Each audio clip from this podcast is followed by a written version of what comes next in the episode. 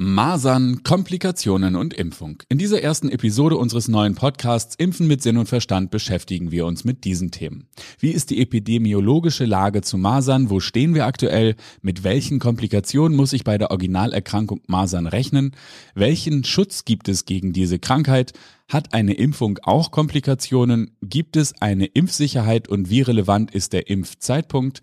Ist eine Herdenimmunität langfristig möglich? Und ein kurzer Ausblick auf die Impfpflicht. Die Antworten auf all diese Fragen in dieser Episode unseres neuen Podcasts und wer zu diesem Thema weiterführende Informationen sucht, findet unten in den Shownotes den Link zu unserer Website und eine E-Mail-Adresse für Fragen, auf die wir noch keine Antwort gegeben haben. Und nun wünschen wir interessante Einblicke und gute Unterhaltung viel Spaß.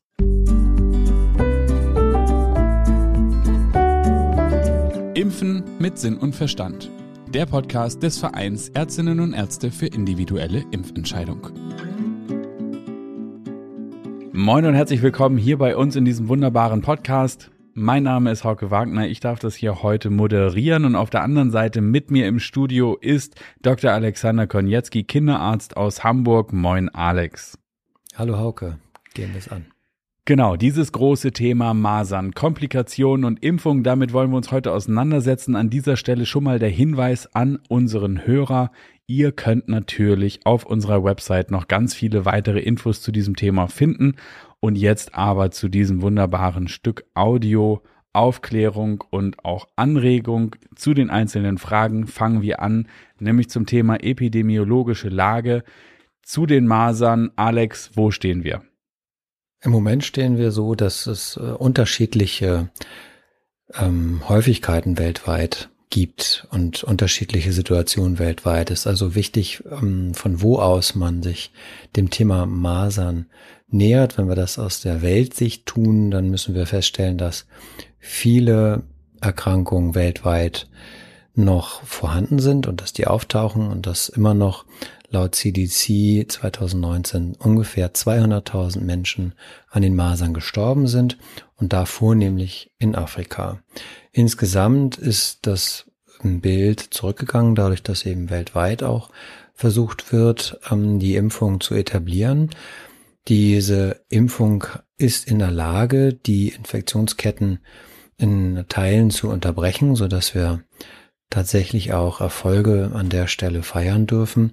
Wir können aber auch schon darauf hinweisen, dass die Situation in den Entwicklungsländern nochmal besonders zu betrachten ist, denn dort konnten wir feststellen, dass die erstens Infektionsquoten, aber auch die Sterblichkeitsraten in den Industrieländern bereits heruntergegangen waren, bevor die jeweilige Impfung in den Ländern eingeführt worden ist. Für Deutschland wissen wir das ungefähr Anfang der 70er Jahre war das. Da gab es noch drei bis fünf Masern ähm, Tote pro Jahr und jetzt sind wir bei ein maximal pro Jahr, so dass wir insgesamt noch eine weitere Reduktion geschafft haben, aber von den vielen Fällen, die es in den 50er Jahren nachkriegszeitlich gab, eben auch bei der geschwächten Bevölkerung in Deutschland, ähm, haben wir uns natürlich längst verabschiedet, auch durch bessere medizinische Versorgung, durch wohlernährtere Kinder. Denn das scheint einen sehr großen Unterschied zu machen, wenn jemand unterernährt und mit schlechter medizinischer Versorgung mit dieser Krankheit konfrontiert wird, dann sind die Aussichten wirklich schlecht. Insofern ist eine sehr ernstzunehmende Erkrankung, die sehr vehement das Immunsystem herausfordert und je gestärkter und je satter, um es auf den Punkt zu bringen, die Menschen sind, die sich damit auseinandersetzen, umso besser, sage ich mal, wird das Ganze verarbeitet. Also nun ist die Komplikation Tod natürlich die ultimative und es gibt natürlich noch eine ganze Reihe von anderen Dingen, die Masern auslösen. Vielleicht kannst du mal ein Bild zeichnen, mit welchen Komplikationen der Masernerkrankung ist zu rechnen.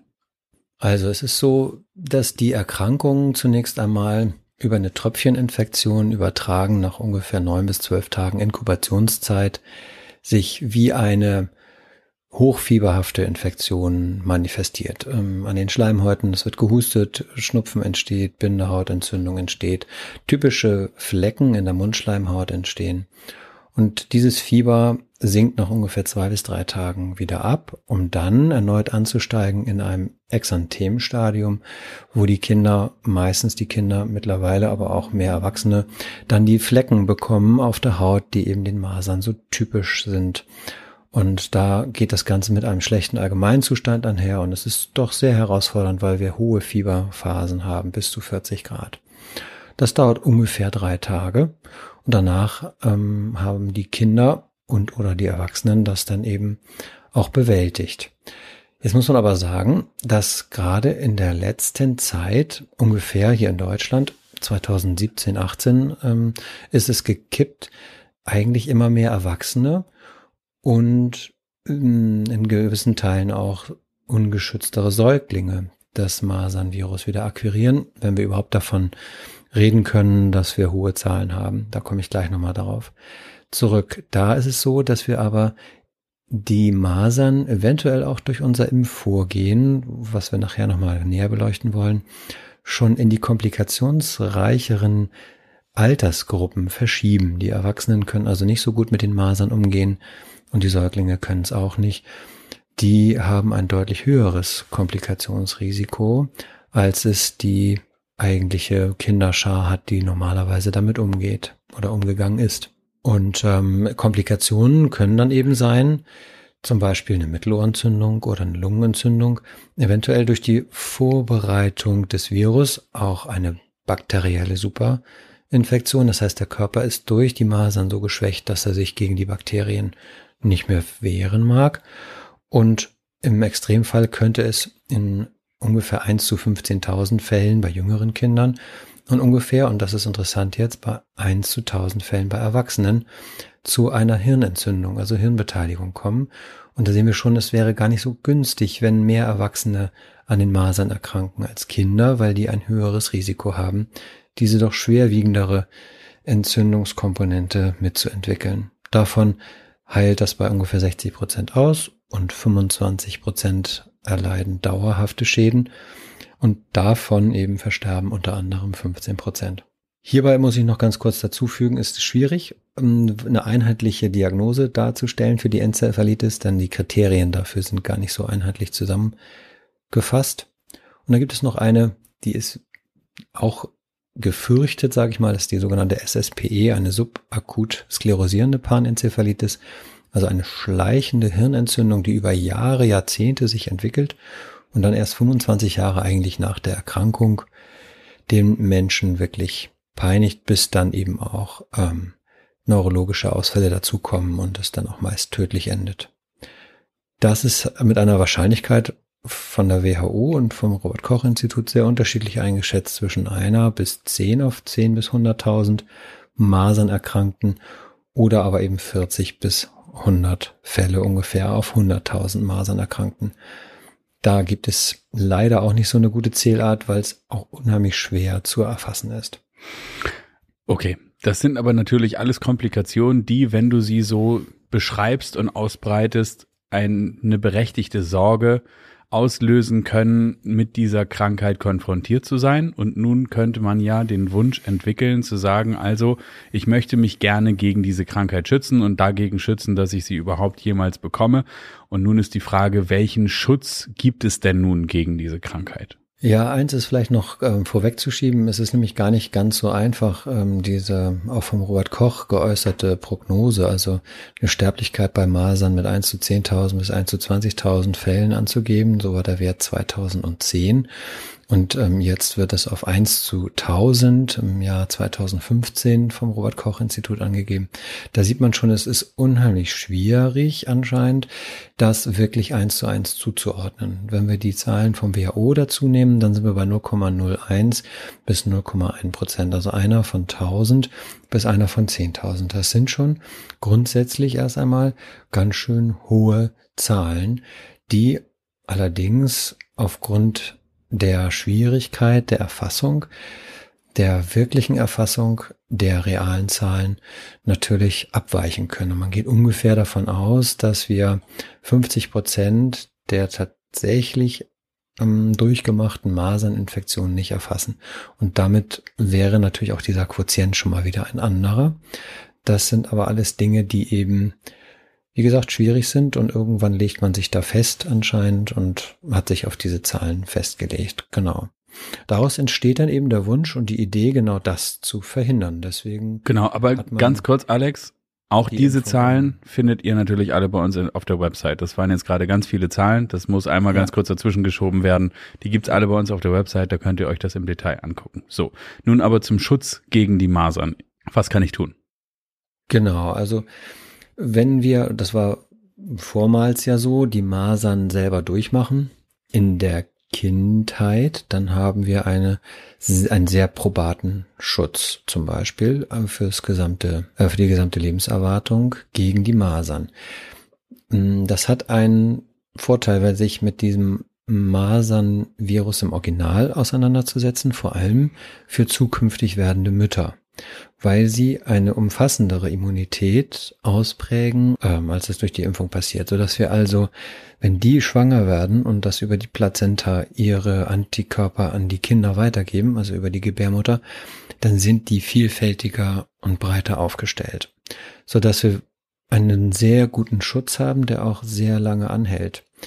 Das nehme ich nur einmal so vorweg, weil wir ungefähr neun bis zwölf Monate diesen sogenannten Nestschutz für die Masern haben, mm, der sehr optimal aufgestellt ist. Wenn wir das für die geimpften Mütter zum Beispiel durchdenken, dann müssen wir feststellen, dass wir dort eine schwächer werdende Immunität bei den Säuglingen haben, weil die Antikörper, die übertragen werden, nicht mehr so oder nicht mehr, nicht, nicht mehr so, sondern nicht so langanhaltend den Schutz etablieren, wie das die eben vom Wildtyp erzeugten Antikörper könnten.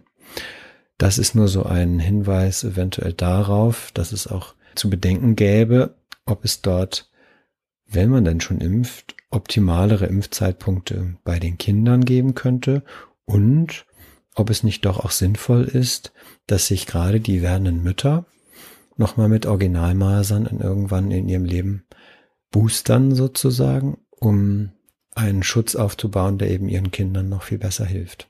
Die Impfung gab es bis vor kurzem 2018 noch als Einzelimpfstoff in Deutschland zugelassen. Der ist in Frankreich hergestellt worden ähm, von der Firma Ruvax und ähm, oder hieß Ruvax, Entschuldigung, von der Firma Sanofi, so rum. Und seitdem es mehr und mehr die Kombinationsimpfstoffe auch in den Empfehlungen gab, war die Nachfrage so gering, dass es sich für den Hersteller nicht gelohnt hat, diesen Einzelimpfstoff weiter zu produzieren. So dass der erst einmal vom Markt kam und wir jetzt mit Masern, Mumps, Röteln, Kombinationsimpfstoffen oder Masern, Mumps, Röteln, dann kamen die Windpocken noch mit hinzu, Impfstoffen arbeiten. Und man muss ganz ehrlicherweise sagen, dass die Masernkomponente diejenige ist, die das Immunsystem wirklich herausfordert. Und da kann es eben auch zu einer Reaktion kommen, die überschießend ist, in Anführungsstrichen. Das bedeutet, dass wir sehr hohe Fieberattacken wie bei der Originalerkrankung haben. Man nennt es dann die Impfmasern. Wie ich finde, ein klein wenig verniedlichend, denn die sind genauso anstrengend wie die Originalmasern. Und auch die können dann Komplikationen machen, wie zum Beispiel Mittelohrentzündung, Lungenentzündung. Auch die können dieser Impfmasern-Situation folgen. Und in der Hochfieberphase ist es für das Kind möglich, dass es einen sogenannten Fieberkrampf entwickelt. Das ist eine Situation, wo das Kind das Bewusstsein verliert und anfängt zu zucken. Das ist für die Eltern meist unheimlich unerträglich, das mit anzusehen, denn sie haben Sorge, dass ihr Kind versterben könnte. Beruhigend ist zu wissen, dass das nicht passiert, dass die Kinder das komplikationsfrei durchstehen. Ähm, das ist schon sehr erstaunlich, aber das funktioniert. Und dieses Risiko, einen ähm, Fieberkrampf zu entwickeln, der ist in der allgemeinen Bevölkerung liegt ja zwischen drei bis fünf Prozent bis ungefähr zum sechsten Lebensjahr. Das betrifft also auch vor allem die Kinder. Und je kleiner und je jünger die Kinder eben sind, desto unreifer ist das Gehirn an der Stelle und je irritabler wird's für hohe Temperaturschwankungen. Und dann kann das zu diesem Ausnahmezustand kommen. Das ist also eine der Komplikationen, wo man sagt, wow, das hätte ich jetzt dieser Impfung gar nicht so zugetraut. Die kann auftauchen, weil man ja dann im Grunde genommen dem Kind diese Provokation anbietet. Und dann hat das Kind natürlich genauso die Chance, wie bei jedem anderen Infekt auch mit drei bis fünf Prozent, diese Komplikation zu entwickeln. Nach drei bis fünf Minuten ungefähr, gleiche Zahl, ist dann der Spuck vorbei, das Kind entspannt sich wieder. Aber das ist auf jeden Fall eine sehr lange Zeit, wenn man nicht genau weiß, ähm, worum es da gerade geht und wenn es die Eltern überrascht. Es ist also schon gut auch zu wissen, dass das auftauchen kann und dass es im akuten wie im langfristigen Verlauf für das Kind Gott sei Dank keine Relevanz hat. Du sagst, entschuldige, dass ich da kurz zwischenfunke, diese, dieser Fieberkrampf ist eine Implikation der Impfung im Besonderen oder kann das auch ausgelöst werden durch die Originalerkrankung? Das kann auch ausgelöst werden durch die Originalerkrankung, denn ähm, die Masern, wie wir vorhin schon gesagt haben, machen hohe Fieberphasen bis zu 40 und das relativ, also 40 Grad und das ziemlich schnell. Und diese Geschwindigkeit des Fieberanstiegs, das scheint das herausfordernde Moment zu sein für das Gehirn, in der Unterhaltung quasi zu bleiben und nicht im Gleichklang äh, sich zu verschalten und zu schlagen, in Anführungsstrichen, also den Impuls im Gleichklang weiterzugeben. Ich vergleiche das immer mit einem Orchester, was eine Symphonie spielt und ähm, da hat jedes Instrument die eigene Aufgabe. So ist das Gehirn wach und kann sich miteinander quasi unterhalten. Und wenn der Dirigent plötzlich einen Tusch vorgibt, und das macht er im Rhythmus, äh, was weiß ich, von zwei bis drei Sekunden, für alle Instrumente den gleichen Ton zur gleichen Zeit, erkennen wir die Symphonie nicht wieder. Und wenn das ungefähr drei Minuten dauert, haben wir sogar vergessen, um welche Symphonie es gerade geht. Sodass das also ein Phänomen ist, was wir uns auch auf musikalischer Ebene einmal so vorstellen können. Es ist eine absolute Unterbrechung. Das, was ursprünglich gedacht ist, nämlich Bewusstsein und das sich miteinander unterhalten können der einzelnen Hirnareale kann nicht mehr stattfinden. Und das beruhigt sich dann aber wieder und plötzlich spielt der Dirigent wieder die Symphonie, die Instrumente springen wieder in ihre ursprüngliche Notenreihe und man erkennt wieder, was dieses Stück eigentlich sein soll. Und dann wacht das Kind auf. So in der Art muss man sich das vorstellen. Okay. Und ähm, das ist auf jeden Fall eine, eine krasse Implikation. Also stelle ich mir als Vater auch schwierig vor, mein Kind in solchen Situationen zu sehen. Nun, was hat die Impfung ansonsten noch für Implikationen? Du hast gesagt, im Prinzip die gleichen wie eine Masern Originalerkrankung. Also wenn ich mich mit dem Virus infiziere, habe ich die gleichen Komplikationen zu erwarten wie mit der Impfung oder sind da noch ein paar andere dabei oder ist es im Prinzip sozusagen eine künstliche Infektion? Nee, es geht ja um die Komplikationen und die stellen wir fest, sind natürlich deutlich milder zu erwarten und vor allem die vorhin genannten enzephalitischen und ähm, die sklerosierenden Effekte, die das Originalvirus haben kann, die sollen und haben diese Impfung nicht. Was wir aber merken ist, dass es auch Kinder gibt, die nach der Impfung wie ähm, eine Katze ganz hochtönig schreien und die Eltern sagen dann, das ist nicht mein Kind, das kenne ich so nicht wieder, das ist jetzt seit der Impfung so. Ähm, das hält jetzt seit drei, vier, fünf Tagen hier an. Was haben sie da gemacht? Und da erkennt man schon, dass eventuell doch aufgrund des jungen Alters des Säuglings, der da geimpft wird, meistens ja dann, wenn man der STIKO-Empfehlung folgt, 11., 12., 11., 12., 13. Monat, manchmal sogar auch neunter Monat. Ähm, das hängt dann so ein bisschen von der ähm, Grundvoraussetzung ab. Dann ähm, sind eben die, ist die Blut-Hirn-Schranke zum Beispiel noch nicht geschlossen. Und das kann mit ein Grund dafür sein, dass dann sowohl auch die Immunreaktion als auch die Impfviren vielleicht da doch auch einen Durchmarsch machen. Das lässt sich aber nicht so hundertprozentig sagen, nur man stellt einfach fest, diese Wesensveränderung gibt es da tatsächlich, aber sie hat keine langfristige Folge, wie wir das von der SSPE oder von der Enzephalitis kennen. Okay, gut. Also wenn ich nun zu dem Schluss komme, dass die Komplikationen nach der Impfung milder sind und ich auch mit der von dir gerade eben beschriebenen Komplikation trotzdem eine insgesamt bessere Situation erreiche mit der Impfung, wie hoch ist denn dann die Impfsicherheit? Also ich habe dann ja schon ein gewisses Risiko genommen, die Impfkomplikationen, die ich dann ja ganz bewusst herbeiführe, möglicherweise also natürlich nur mit einer prozentualen Wahrscheinlichkeit, aber das ist dann ja ein gesetztes Datum. Ich gehe zum Arzt, ich hole mir die Spritze oder meinem Kind die Spritze und dann habe ich sozusagen das absichtlich herbeigeführt. bin ich denn dann sicher? Also wie ist denn dann meine, meine Ausbeute? Kann ich dann sagen, okay, damit habe ich es denn hinter mir und ähm, ich nehme einmal das kleinere Risiko und damit ist es dann durch? Oder wie, wie ist das, was ich mir an ja, Vorteil erkaufe, zu beschreiben? Ja, genau. Da ist wichtig, dass wir anscheinend nochmal eine Sache mit ins Blickfeld nehmen, was ich vorhin schon angedeutet habe, nämlich den sogenannten Impfzeitpunkt. Es ist so, dass wir, wenn wir vor dem ersten Lebensgeburtstag impfen, was übrigens neben Deutschland eigentlich nur noch Liechtenstein und Österreich machen, also 11. bis 12. Monat impfen nur diese drei Länder in Europa, alle anderen machen es später. Und da muss man sagen, ist es so, dass die Versagerquote bei 15 Prozent liegt. Das bedeutet also, der Impfling oder wenn ich 100 impfe, sind 15 noch nicht gegen Masern geschützt. Das liegt daran, dass das Immunsystem das nicht sauber so abarbeitet, wie wir uns das vorstellen.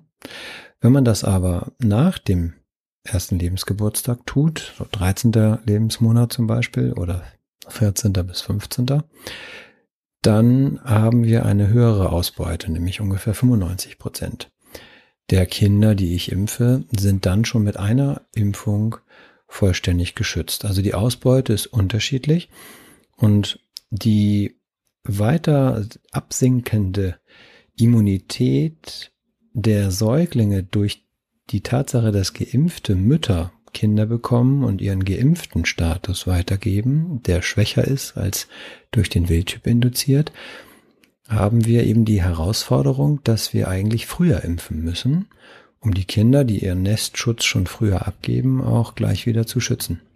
Das aber hat zur Folge, dass eben ein höherer Anteil den Schutz gar nicht aufbaut. Das hat zur Folge, dass wir von der STIKO empfohlen eine zweite Impfung ähm, den Kindern geben müssen, die sogenannte Auffangimpfung, um am Ende nochmal die zu holen, die mit der ersten Impfung den Schutz noch nicht aufgebaut haben. Und hier spielt uns das Immunsystem einen Streich. Es wird gesagt, ja, das schaffen wir dann nochmal auch wiederum so um die 90 Prozent. Also es bleiben immer welche übrig, die, obwohl die Impfung schon sehr gut funktioniert, dann doch nicht den Impfschutz aufbauen. Und das zweite ist, ich impfe ja ganz, ganz viele doppelt, die es eigentlich gar nicht nötig hätten, weil sie ihren Schutz schon aufgebaut haben. Und in diesem Mismatch, sage ich mal, befindet sich die STIKO-Impfempfehlung. Ich möchte es und muss es sehr früh machen, um den schlechteren Schutz der geimpften Mütter auszugleichen und muss dann auch noch ein zweites Mal impfen, um die, die vielleicht noch nicht geschützt sind, nochmal einzufangen. Und da ist es so, dass das Immunsystem wie so eine Art Domino-Systematik funktioniert. Wir kriegen das jetzt auch gerade mit in der Corona-Situation, dass die Omikron-Varianten Impfstoffe gar nicht mehr so viel differenziertere Immunantworten bilden, wie es die Wuhan-Variante tut, weil unser Immunsystem mittlerweile schon eine vorgeprägte Reaktionssituation aufgebaut hat, auf die es sich dann zurückzieht, wenn ein ähnliches Virus dieser Gattung wiederkommt. Und so ist es da eben auch. Ich versuche das mit dem gleichen Virus ja noch einmal. Das Immunsystem hat aber schon an einer Stelle einen Weg eingeschlagen, wo das nicht so super zu einer Immunität gekommen ist. Und jetzt biete ich das gleiche Virus an, in der Hoffnung, dass es diesen Fehler korrigiert. Und dass diesen Gefallen tut uns das Immunsystem eben nicht immer. Ist denn dann so etwas wie eine Herdenimmunität langfristig wirklich möglich? Also wenn ich immer wieder Menschen habe, die nicht reagieren mit Immunität auf Impfung, kann ich dann mit einer Impfung eine Herdenimmunität herstellen? Das ist ja die eigentlich entscheidende Frage, auch wenn wir dann äh, in die politische Bewertung einer Impfpflicht, eine, also eines gesetzlich erlassenen, verpflichtenden Aktes des Gesetzgebers gibt, dann muss es ja ein Ziel geben, das da heißt, Herdenimmunität ist langfristig wirklich möglich. Ist es das oder nicht?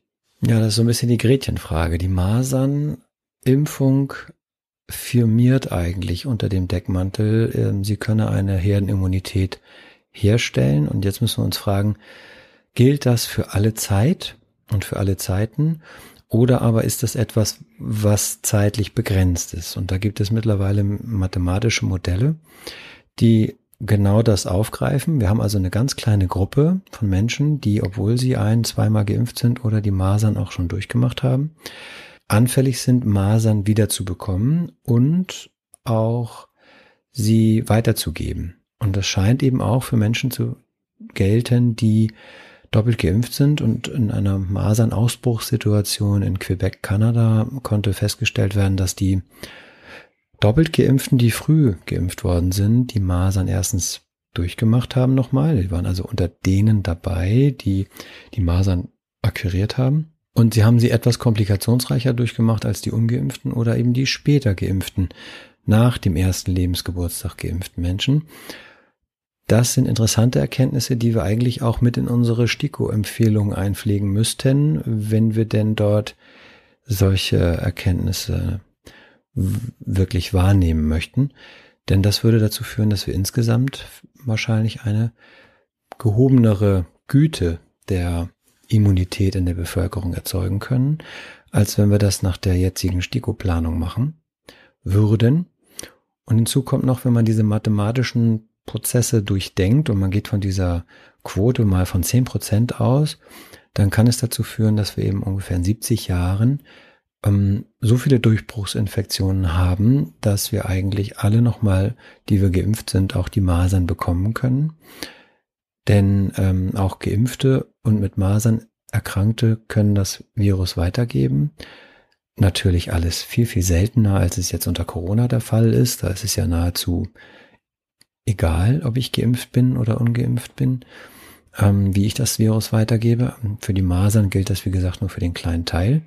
Aber wenn man den Mathematikern glaubt, Glauben schenkt und den Modellen, dann ist es tatsächlich so, dass das irgendwann sich egalisiert. Es kommt an einen sogenannten Kipping Point und der könnte ungefähr so nach 70 Jahren Impfbeginn starten. Das wäre also so zwischen 2030 und 2050 ungefähr.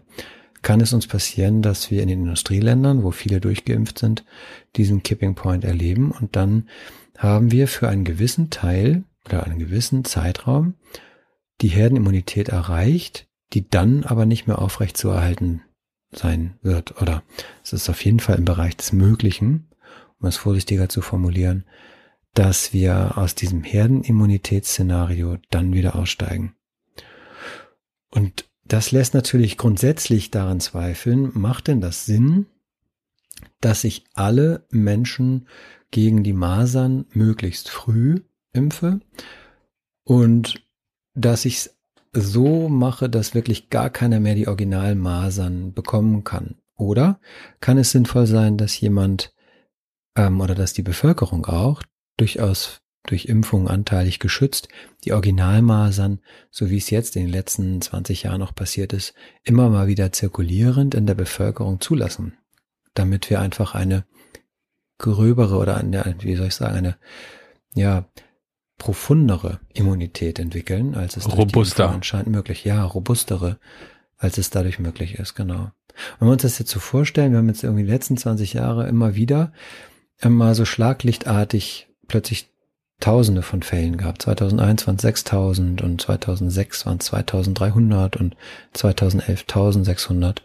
Bei eigentlich einer Hintergrundimmunität, äh, wie soll ich sagen, nicht Hintergrundprävalenz, sage ich mal so, von 700 Fällen pro Jahr. Das ist so der Durchschnitt. Und immer mal wieder tauchte das so städteartig mal in Berlin, mal in Hamburg, mal in Stuttgart, immer so in Enklaven auf, dass Menschen sich wieder mit dem Wildtyp infizierten, waren auch viele Ungeimpfte dabei. Ähm, ist relativ komplikationslos immer wieder auch abgelaufen. In Einzelfällen ist es natürlich schwierig. Und da muss man auch ganz klar sagen, das hatten wir ja vorhin auch schon angedeutet, Menschen, die grundsätzlich geschwächt sind durch ähm, Unterernährung und durch ähm, vielleicht andere schwere Vorerkrankungen, die haben natürlich mit dieser Masern-Virusinfektion, die sehr herausfordernd ist, ein echtes Problem. Das muss man klar sagen. Es wird immer Einzelfälle weiterhin geben, auch in Deutschland, die mit den Masern Schwierigkeiten bekommen. Aber das langfristige Ziel, dass wir alle geimpft und masernfrei in eine Welt uns bewegen, die frei ist von Masern, das ist wahrscheinlich nicht möglich, da es auch noch andere Reservoire für dieses Virus gibt in der Tierwelt. Ursprünglich dachte man immer, das ist nur von Mensch zu Mensch übertragbar. Aber es gibt eben auch Tiere, die das an uns sozusagen eventuell wieder zurückgeben könnten. Genau. Die Fledermaus zum Beispiel. Die soll immer noch das oder eines der Reservoire auch sein, ähnlich wie bei Corona, für das Masernvirus. Insofern, es wird schwierig, eine echte Herdenimmunität langfristig, wirklich langfristig, über Generationen hinweg durch unsere Impfstrategie, die wir jetzt aufgebaut haben, hinzubekommen. Ich denke, wir werden in Teilen auch mit dem Masernvirus leben müssen. Ähm, und es kann Sinn machen, das in die Impfstrategie mit einzuplanen, dass wir erstens später impfen, ähm, so 13. bis 15. Lebensmonat. Da kommt noch hinzu, dass beim Kind dann die Blut-Hirn-Schranke sich schließt, sodass auf der Ebene auch Komplikationen der Impfung noch weiter reduziert werden könnten. Und das zweite ist eben die Quote derer, die geschützt sind, ist deutlich höher. Und das dritte ist, wahrscheinlich ist es so, dass wir auch die Masern nochmal im Original bräuchten, um wirklich den umfassenden Schutz zu entwickeln. Und was richtig gut hilfreich ist, das haben wir 2020 gesehen, einfach mal zu Hause bleiben. Das macht natürlich auch den Masern die Schwierigkeit, sich auszubreiten. Und ähm, mit Einführung der Maßnahmen zu den Corona, ähm, ja, sozusagen Distanzierungsversuchen ähm, der innerhalb der Bevölkerung sind die Zahlen natürlich rapide runtergegangen auf 76 Fälle in dem Jahr zum Beispiel. Okay, dann würde ich sagen, an dieser Stelle beenden wir das Thema oder runden es ab mit diesem eigentlich offenen Ausblick auf die Zukunft, weil die Diskussion läuft ja gerade noch. Und wir wollen natürlich auch mit dir da draußen in die Diskussion einsteigen. Und für den Fall, dass du weiterführende Informationen suchst, findest du die bei uns auf der Website. Und für den Fall, dass du eine Frage hast, die ich jetzt hier nicht gestellt habe, die aber dir unter den Nägeln brennt, dann bitte schick sie uns als E-Mail-Frage und wir beantworten sie auch gerne. Und wir haben auch vor, und auch das ist eine Möglichkeit, wie man sich hier beteiligen kann, wir wollen immer mal wieder Fragen und Antworten Episoden rausgeben zu unterschiedlichen Viren, Impfungen und allem, was da so dranhängt. Insofern, wenn du eine darüber hinausgehende, nicht masernspezifische Frage hast, dann schick sie uns bitte auch gerne. Ich danke dir, Alex, für die Expertise und den Ausblick hier bei uns in dieser wunderbaren ersten Folge. Und dir da draußen danke ich fürs Zuhören und würde sagen, bis zum nächsten Mal. Tschüss. Sehr gerne und ich danke dir, Hauke. Das nächste Mal ausblickartig würden wir uns die Impfpflicht vorknüpfen und ja, man kann ja schon mal überlegen, ob das aus den ganzen Informationen so sauber abzuleiten ist oder ob es da nicht vielleicht auch Fragezeichen geben könnte. Freue ich mich drauf. Wenn dich dieses Thema noch weiter interessiert, dann findest du unten in den Shownotes einen Link zu unserer Website. Auf der Website findest du jede Menge Fach- und Sachbeiträge zu genau diesem Thema, genau wie eine E-Mail-Adresse. Du kannst uns deine Frage auch direkt stellen. Wir freuen uns auf dich das nächste Mal und wenn du garantiert keine weitere Episode dieses Podcasts verpassen willst, dann abonnier doch diesen Kanal und auch eine Bewertung würde uns sehr helfen. Wir danken dir für dein Interesse und bis zum nächsten Mal. Tschüss.